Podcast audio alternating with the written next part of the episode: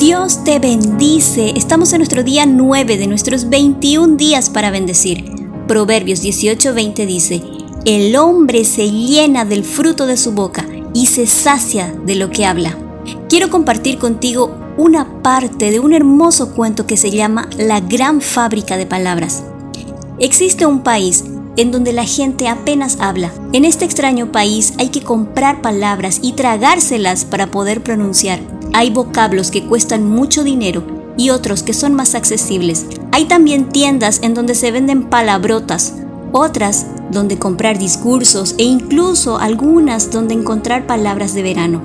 También existen las tiendas de rebajas, aunque no siempre son las más interesantes, son las que están a mejor precio.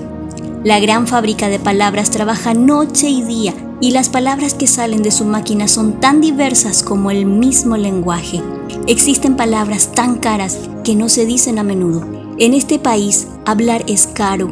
Los que no tienen dinero a veces se rebuscan en los cubos de basura, pero las palabras que se han tirado no son muy interesantes. A veces las palabras se encuentran en el aire y los niños se precipitan para alcanzarlas con sus cazamariposas. Bruno es un niño muy pobre. Hoy cazó tres palabras en su red, pero quiere guardarlas para alguien especial. Es el cumpleaños de Andrea. Bruno llama a su puerta y no le dice, buenos días, ¿qué tal estás? Porque no tiene esas palabras. En su lugar, sonríe. Detrás de ella, Bruno ve a Oscar. Los padres de Oscar son muy ricos. Oscar no sonríe. Él habla a Andrea. Le dice, te quiero con todo mi corazón. Más adelante, lo sé, nosotros nos casaremos. Esto cuesta una fortuna, piensa Bruno. Andrea sigue sonriendo, pero Bruno no sabe a quién. Solo respira profundamente y piensa en todo el amor que alberga en su corazón. Después, pronuncia las palabras atrapadas en su red. Andrea se le acerca despacito y le da un beso en su nariz. A Bruno solo le queda una palabra que le había guardado para un gran día. Ese día ha llegado y fijando la mirada en los ojos de Andrea le dice, más. ¿Te imaginas cómo sería nuestra vida si llegara un día en el que tuviéramos que pagar por pronunciar palabras? ¿Te imaginas un país en el que hablar fuera caro? Si tomáramos conciencia del valor de nuestras palabras, la elegiríamos mejor. Mateo 12:36 dice, les aseguro que en el día del juicio final todos tendrán que explicar por qué hablaron para hacerles daño a los demás.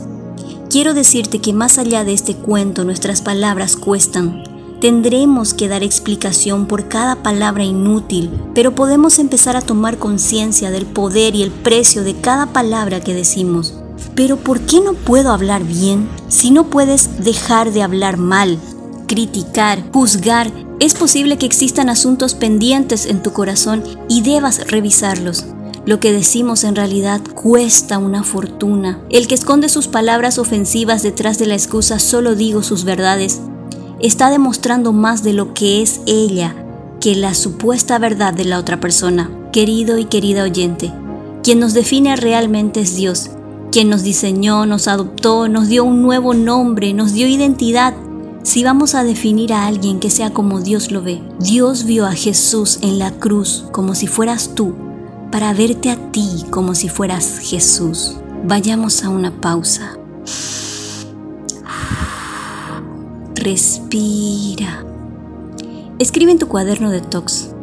Si tuviera que comprar palabras, ¿cuáles elegiría? Toma una de esas palabras positivas que elegiste y determina hablarla durante una semana. Hablemos con Dios.